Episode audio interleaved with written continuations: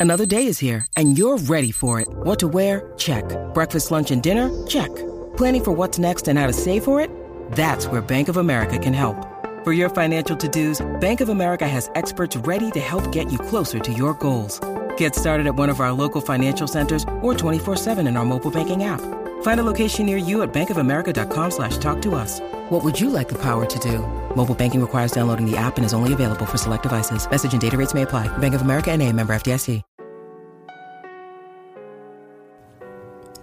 Hola a todos, soy Víctor Abarca y estás escuchando Expreso con Víctor, el podcast diario sobre tecnología, tecnología que importa y cultura digital. Bien, hoy vamos a oír, la verdad es que es un podcast bastante... O sea, es cortito, pero tenemos nombres grandes. Marvel, Apple y Xbox van a ser los que van a calentar los motores de una semana en la que vamos a pasar de julio a agosto.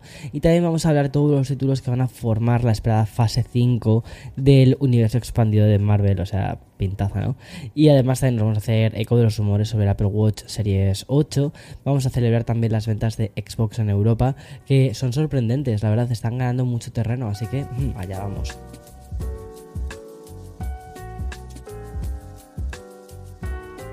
Lo importante no es cómo empieza el, este lunes de, verano, sino cómo va a terminar esta semana. Ya te digo que esta semana va a terminar con algunos anuncios bastante interesantes, como sucede todas las semanas, ¿vale? Y aunque hoy parece ser que sí que es uno de esos lunes más de verano, eh, para que esto haya ocurrido hemos tenido que dejar pasar todo junio y casi todo julio. Pero si miras bien el calendario vas a poder comprobar que hoy es 25 de julio, es decir, estamos a tan solo 5 días de empezar agosto y ya también era hora de que tuviésemos un poquito de calma. Pero hemos tenido curiosamente noticias y rumores sobre Apple cada día, hoy no va a ser una excepción.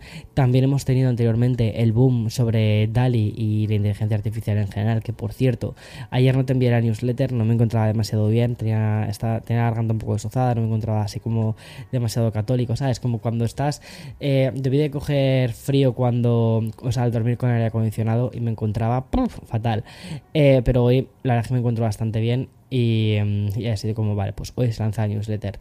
También recuerda que este verano, verano hemos tenido el lanzamiento del teléfono de Nothing, también Xiaomi, también Sony con una nueva marca asociada al gaming y por supuesto también hemos tenido hace una semana y poco el lanzamiento por fin del MacBook Air. Es decir, ha sido un mes muy completo si echamos la vista atrás y por supuesto si además echamos la vista aún más atrás hemos tenido a Elon Musk que le ha dado calabazas a Twitter otra vez. Y bien, es posible que entremos en una pequeña, pequeña fase donde la industria tech se tome un respiro y se ponga el bañador por fin. Y ahora sí, no nos vamos a dejar de tener esas pequeñas cápsulas informativas. Y hoy, como cada lunes, lo relacionado con Apple nos llega desde Bloomberg. Vale, recuerda que cuando muchas veces, o sea, al menos cuando yo leo la newsletter de Bloomberg, muchas veces pienso, ok, es que, es que lo que están diciendo son cosas súper lógicas. Pero bueno, y al igual que ya hicieron también la semana pasada compañías como Netflix, los de Cupertino presentarán esta semana su informe trimestral y con casi toda seguridad estos datos que presenten desde Apple van a demostrar la capacidad de liderazgo que tiene esta empresa. Aunque los analistas sitúan el crecimiento en un 2% respecto al año pasado, que está un poco alejado de ese 36% que Apple presentó en el mismo periodo del año anterior, las cifras hablan de la buena salud de la compañía porque al menos en empresas como Meta, Tesla o Microsoft, se están viendo obligadas a reducir un poquito la plantilla y también prescindir de, empleo. Y Apple no va a tener que llegar al menos a esos límites, o al menos no por ahora. Y Bloomberg recoge que, según los analistas, se espera que los ingresos de Apple en ese trimestre alcancen los 82 mil millones de dólares, siendo el iPhone vale el dispositivo que suponga casi el 50% de los ingresos y situando los servicios de la compañía en unos 20 mil millones de dólares. Cuidado, aquí también me parece un poco peligroso, desde, al menos desde, desde fuera, ¿vale? Pensar que el 50% de los ingresos vienen del teléfono, vienen de, de, Bueno, es un dispositivo que muchísima gente ha convertido en un indispensable, pero es una parte muy grande para Apple ahora mismo. Pero también es curioso cómo, de ser esto cierto, cómo la parte de servicios ha ido aumentando periodo tras periodo. Y bien, estos datos quizás no empaten a los datos del año pasado, pero hay que tener en cuenta la situación actual también de la crisis. También una cosa muy importante que muchas veces no tenemos en cuenta, que es la inflación e incluso el conflicto bélico, que bueno, también ha causado esto en cierta medida la inflación. Y por esto la compañía ya dijo que ahorrará entre 4.000 millones y 8.000 millones y sobre todo a de los problemas de suministros derivados de los bloqueos chinos, la escasez de los chips y que bueno, que ahora mismo el mundo está... Mm, eh, complicadete, vamos a decir así. Y más allá de un informe fiscal del que ya informaremos más adelante, los rumores del fin de semana señalan que la próxima variante de la gama alta del Apple Watch, ese Apple Watch Series 8 Que molaría bastante que lo llamasen así, o tendría bastante sentido que lo llamasen así, pues parece ser que sí que va a, experimentar un rediseño. Y según informan algunos medios, el reloj inteligente de la compañía abandonará uno de sus leitmotiv más repetidos, que son las, líneas em, rectas, y pasará a disfrutar de una evolución de la forma rectangular actual.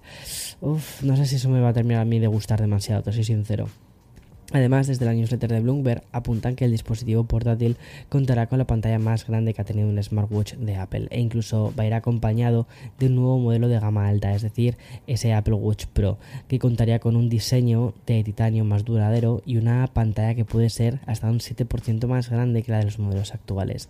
Y ya como guinda final, una batería más grande, que eso me parecería genial y la incorporación del llamado modo de bajo consumo. Es decir, Apple o el Apple Watch Pro podría durar varios días con una sola carga. Si esto fuese cierto, creo que sería el motivo por el que mucha gente iría por el Apple Watch Pro, que mm, también dijeron que estaba que estaría cerca de costar igual con iPhone.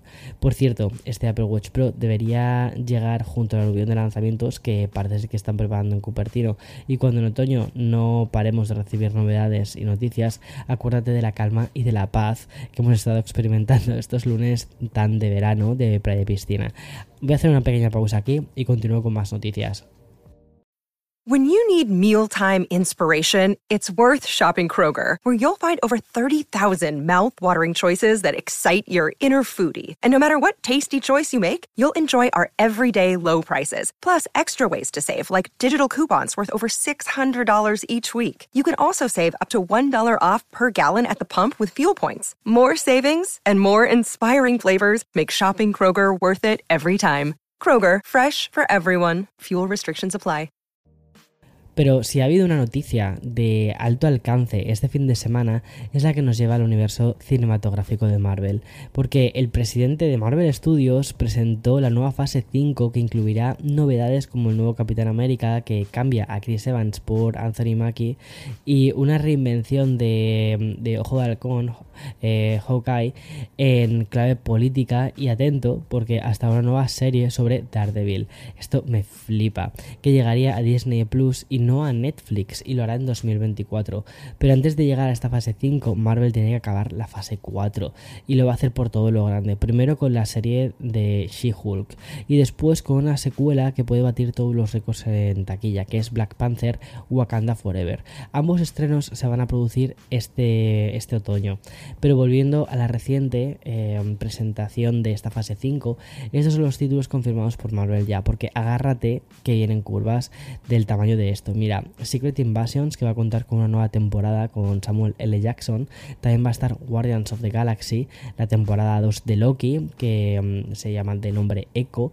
Luego también va a estar The Marvels, Blade, Ironheart, WandaVision y la continuación de Agatha, eh, Coven of Chaos. Thunderbolts y la cuarta entrega de Capitán América que se titulará Nuevo Orden Mundial. Y ya para cerrar este expreso, tan como te decía antes, ¿no? De verano y un poquito más corto que otros expresos, que evoca a aquellos episodios con los que arrancó el formato, pero que después de repente pasamos a hacer episodios de 20 minutos, tengo que hablarte rápidamente de Microsoft, porque tal y como puedo leer en Diverge, Microsoft ha mejorado el tiempo de arranque de las consolas Xbox Series X y S, y lo ha hecho acelerando el inicio del arranque en frío, el cual se ha reducido alrededor de unos 5 segundos.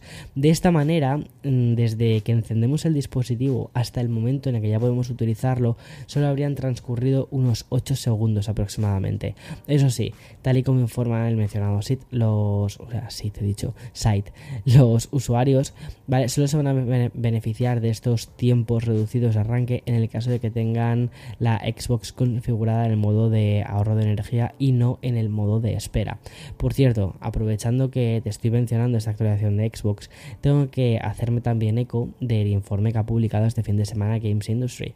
Y es que según los datos que maneja la empresa, las consolas de Microsoft habrían aumentado un 9% las ventas europeas en comparación con el mismo periodo del 2021. Y tal y como te decía, ¿vale? Respecto a este inminente informe financiero de Apple, hay que tener en cuenta que estas cifras llegan en un periodo bastante duro a, nivel socioeconómico. Sin ir más lejos, ese mismo informe de Games Industry habla de una caída del 44% de las ventas de PlayStation 5 en el territorio europeo.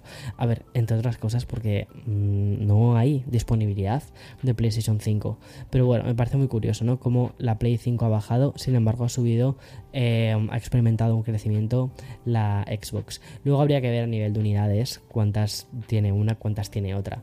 Seguramente eh, tenga bastantes más PlayStation 5 porque Europa es muy de PlayStation 5.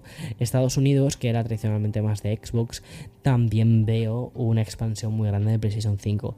Pero vamos, también veo que Microsoft está a tope con la Xbox, lo está haciendo muy bien y sobre todo lo que está haciendo increíblemente bien es el Game Pass, que está convenciendo a muchísimos jugadores, entre ellos Eloy, porque es que literalmente, o sea, me tengo casi que pelear con él para que me deje jugar a la consola, está todo el día, bueno, eh, está con el, ¿cómo se llama este?